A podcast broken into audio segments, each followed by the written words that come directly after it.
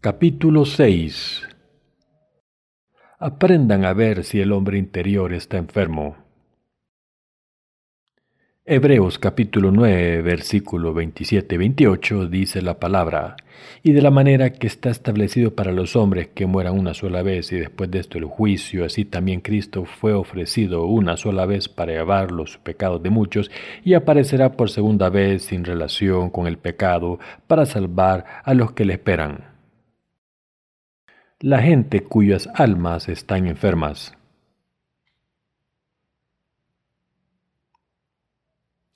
Le doy gracias a nuestro Señor por habernos salvado de todos nuestros pecados.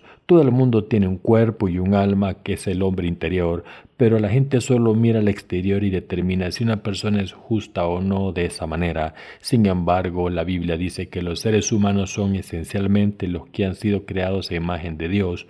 Nos dice que todos los seres humanos tienen alma, es decir, un hombre interior. Además de la carne que puede verse por fuera, los seres humanos tienen alma dentro. El autor del libro de Hebreos separa al ser humano en varias partes, espíritu, alma y carne. Esto significa que el ser humano es un ser espiritual, no solo un ser carnal. Así la gente puede dividirse en dos grupos. Un tipo de persona está formado por las que tienen almas enfermas y otro por las que tienen un cuerpo enfermo. Así, con toda la gente con la que nos encontramos, en vez de acercarnos a ellos según su apariencia externa, debemos aprender a percibir su hombre interior. Cuando conocemos a diferentes personas, lo más importante establecer es ver si tienen el alma enferma o si su alma ha sido sanada de la enfermedad del pecado. Para todas las personas, solo porque la persona sea sana por fuera no significa que por dentro esté sana. Los seres humanos tienen un hombre interior y solo cuando este hombre interior está sano, la persona entera puede estar sana. Todas las personas pueden decir que están sanas, pero solo cuando han encontrado a Jesús el Salvador podrán sanarse. Si el hombre interior está enfermo, por muy sano, capaz, inteligente y hermoso que sea el hombre exterior, todo será en vano. Este tipo de persona lo perderá todo. Si el hombre interior de una persona está enfermo, esa persona está enferma. Sin embargo, si el hombre exterior está enfermo y el hombre interior está sano y se ha convertido en una persona justa, después de conocer a Jesús y haber recibido la remisión de los pecados, esa persona está sana. Los seres humanos pueden dividirse en dos grupos, los que tienen almas enfermas y los que han sido sanados a pesar de estar enfermos. Dicho de otra manera, cuando miramos a la gente debemos ver si el hombre interior ha recibido la salvación de los pecados. En vez de mirar solo al hombre exterior, debemos ver si el hombre interior está sano. Así que cuando conocemos a gente nueva podemos percibir su estado espiritual a través del Evangelio del agua y el Espíritu. Entre las muchas personas que conocemos hay algunas que se suicidan a pesar de tener todos los requisitos para ser felices desde un punto de vista carnal. Se dice que los países avanzados tienen una tasa de suicidio alta, especialmente entre los jóvenes. Incluso en Corea podemos ver que la tasa de suicidio entre los jóvenes es la más alta. La razón, la razón por la que la gente se suicida es que el hombre interior está enfermo. Esto se llama la enfermedad del alma. Si alguien tiene una enfermedad en su corazón, entonces esa persona tiene la enfermedad del pecado. Por esta razón debemos aprender a percibir el hombre interior cuando conocemos a personas nuevas. Dios mira nuestro hombre interior. Miramos la apariencia externa de la gente, pero Dios mira la apariencia interior. Así todos debemos tener fe en el Evangelio del agua y el Espíritu por el que podemos recibir la remisión de los pecados en nuestros corazones. Hay muchas personas en este mundo que están enfermas espiritualmente. Cuando los justos miramos a estas personas, ¿cómo debemos mirarlas? Debemos verlas distinguiéndolas entre los que están enfermos y los que no. Solo cuando hacemos esto por el Espíritu Santo podemos darle el Evangelio del agua y el Espíritu a esta gente. ¿Cómo es posible entregar el Evangelio del agua y el Espíritu a alguien que no esté enfermo en su corazón? Jesús nos dice, Respondiendo Jesús les dijo, los que están sanos no tienen necesidad de médicos sino los enfermos, porque no he venido a llamar a los justos sino a pecadores al arrepentimiento. Lucas capítulo 5, versículo 31 y 32. Si queremos predicar el Evangelio a las almas, primero debemos averiguar si son almas enfermas o no, y cuando se ha determinado si están enfermas, debemos empezar a compartir el Evangelio con ellas.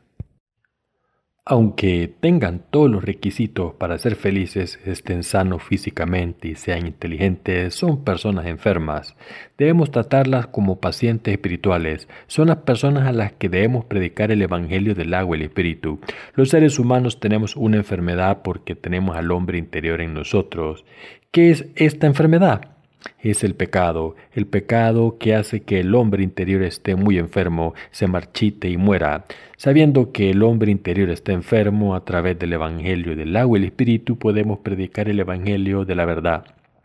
La gente que se ha convertido en gente justa podrá conocer a muchas más personas enfermas, además de las que haya conocido recientemente. Cuando los justos conocen a estas personas, les predicarán el Evangelio del agua y el Espíritu. A veces envidiamos a los enfermos.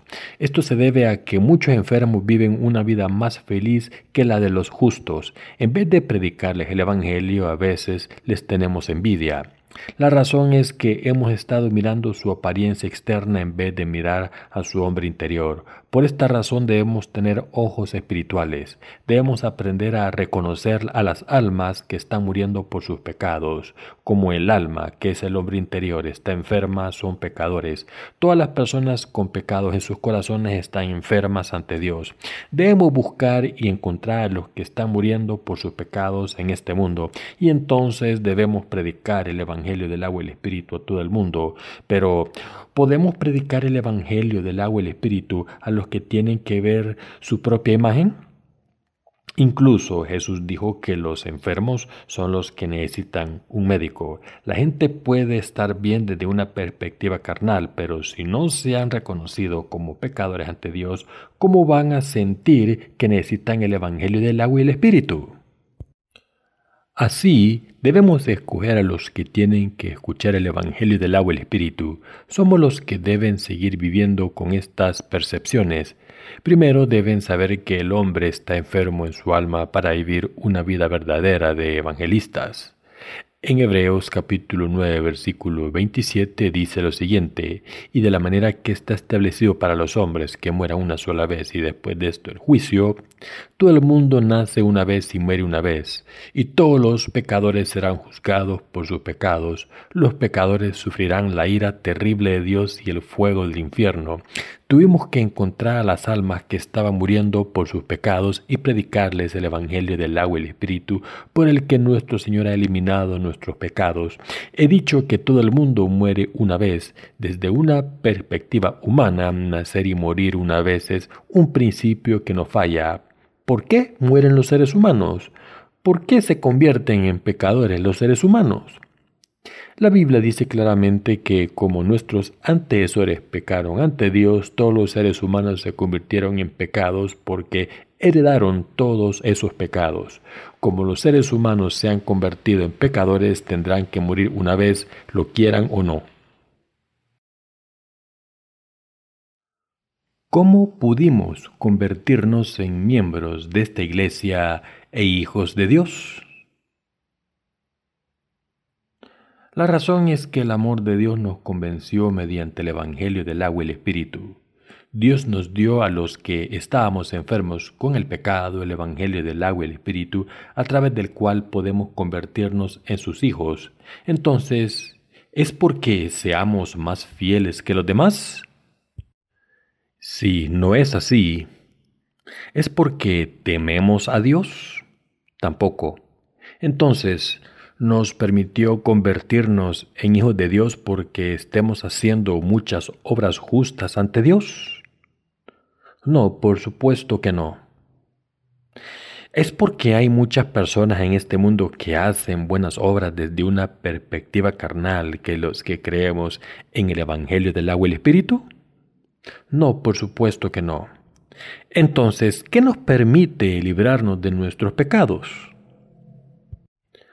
Como hemos aceptado la palabra del Evangelio del agua y el Espíritu en nuestros corazones por fe, Y al hacer esto hemos recibido la remisión de los pecados en nuestros corazones.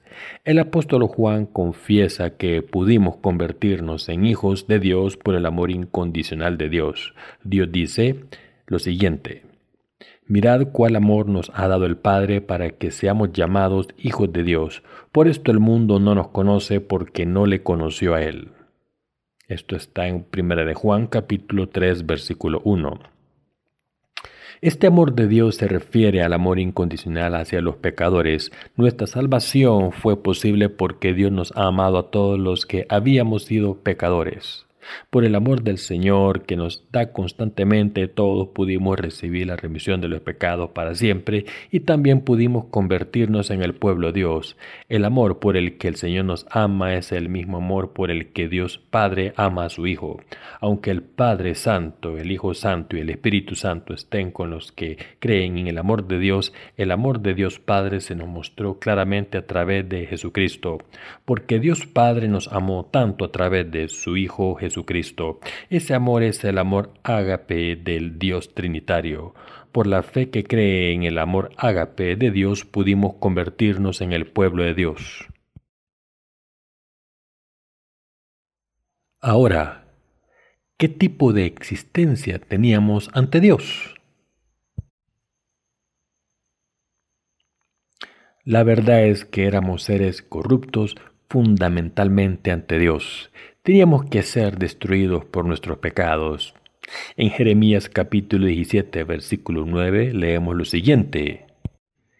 Engañoso es el corazón más que todas las cosas y perverso. ¿Quién lo conocerá? Y en Romanos capítulo 3, versículo 10 dice lo siguiente, como está escrito, no hay justo ni aun uno. No hay ni una sola persona que no cometa pecados. En Romanos capítulo 3 versículo 23 dice lo siguiente, por cuanto todos pecaron y están destituidos de la gloria de Dios.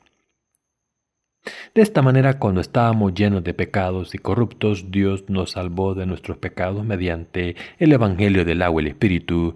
Dios nos convirtió en sus hijos para que pudiésemos vestirnos de su amor incondicional de salvación, como Dios quiso vestirnos. Con este amor nos hemos convertido en sus hijos, llevando el amor de Dios y creyendo en su justicia.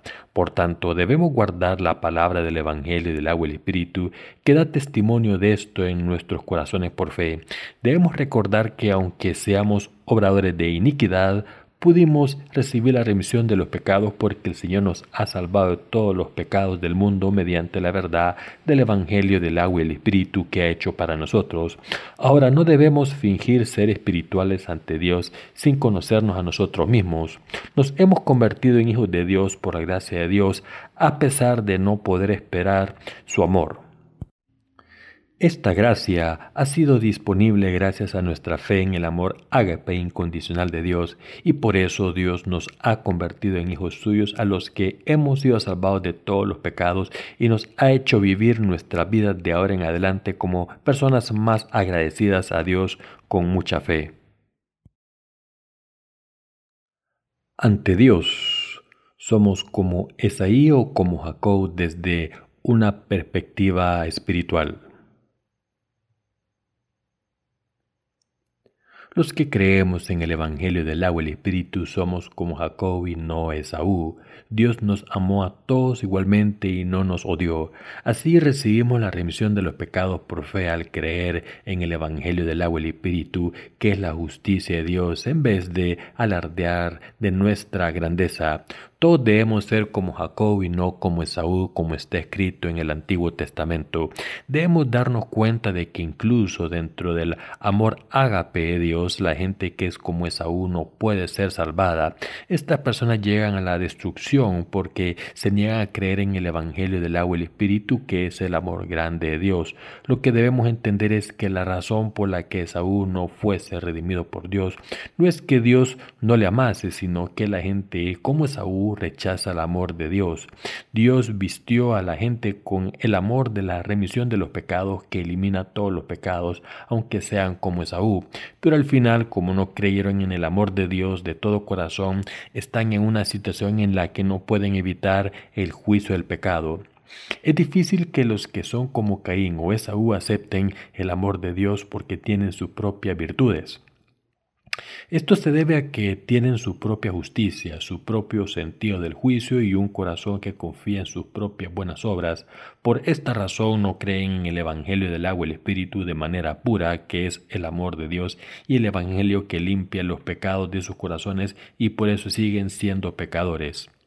El apóstol Juan habló a los santos sobre lo que creyó que era el amor de Dios diciendo lo siguiente. Por esto el mundo no nos conoce porque no le conoció a él. Juan, primera de Juan capítulo 3 versículo 1. El apóstol Juan se convirtió en un hijo de Dios al haber sido vestido con el amor del Padre y la salvación de todos los pecados. Lo que esto significa es que nosotros también debemos conocer y creer en el amor de la salvación. Sin embargo, como la gente de este mundo no conoce el gran amor de Dios Padre a través de Jesucristo, ha llegado a un momento en que persigue a los que creemos en ese amor. La gente de este mundo puede vivir día a día sin darse cuenta de que Dios Padre nos ha salvado del pecado del mundo con el poder del Evangelio del agua y el Espíritu a través de Jesucristo. Así como la gente del mundo no entiende correctamente lo diferente que somos los que creemos en el Evangelio del agua y el Espíritu, no pueden comprender lo valioso que es el Evangelio del agua y el Espíritu que les estamos predicando y por eso no pueden creer en él. Y por esa razón la gente del mundo no puede puede evitar saber que la gente justa que cree en el Evangelio del agua y el Espíritu es simplemente muy diferente. Serán las personas que cometerán el pecado de perseguirnos en el futuro. Dicho de otra manera, la razón por la que no saben quién es Jesucristo es que no pueden reconocer a los que estamos vestidos del amor de Dios. Para nosotros Jesucristo es el Hijo de Dios, el Creador, el Maestro en quien creemos y el Salvador que nos ha salvado todos los pecados del mundo y la destrucción eterna. La gente del mundo reconoce a los que se han convertido en hijos de Dios al creer en el Evangelio del agua y el Espíritu, y por eso se levantarán contra nosotros y se convertirán en enemigos de Jesucristo. Si viésemos el mundo desde el punto de vista del Evangelio del agua y el Espíritu, podríamos ver que los enemigos de Jesucristo son numerosos.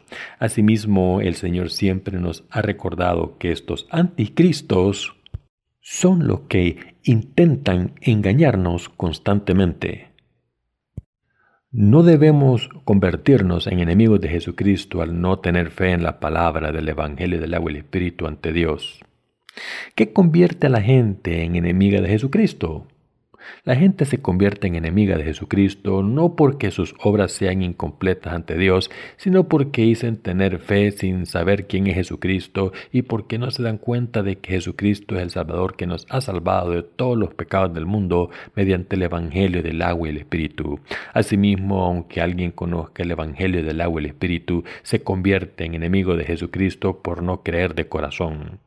Jesucristo es el Hijo de Dios, es Dios para nosotros y es nuestro Salvador, pero muchas personas están convirtiéndose en enemigas de Dios por no creer en esta verdad y por eso estoy agradecido por habernos convertido en personas que están agradecidas ante el Señor al creer en el Evangelio del agua y el Espíritu por el que ha eliminado nuestros pecados. Los enemigos de Jesucristo son los que no creen en esta verdad de que Jesús es Dios y nos ha librado de nuestros pecados al venir a este mundo mediante el Evangelio del agua y el Espíritu.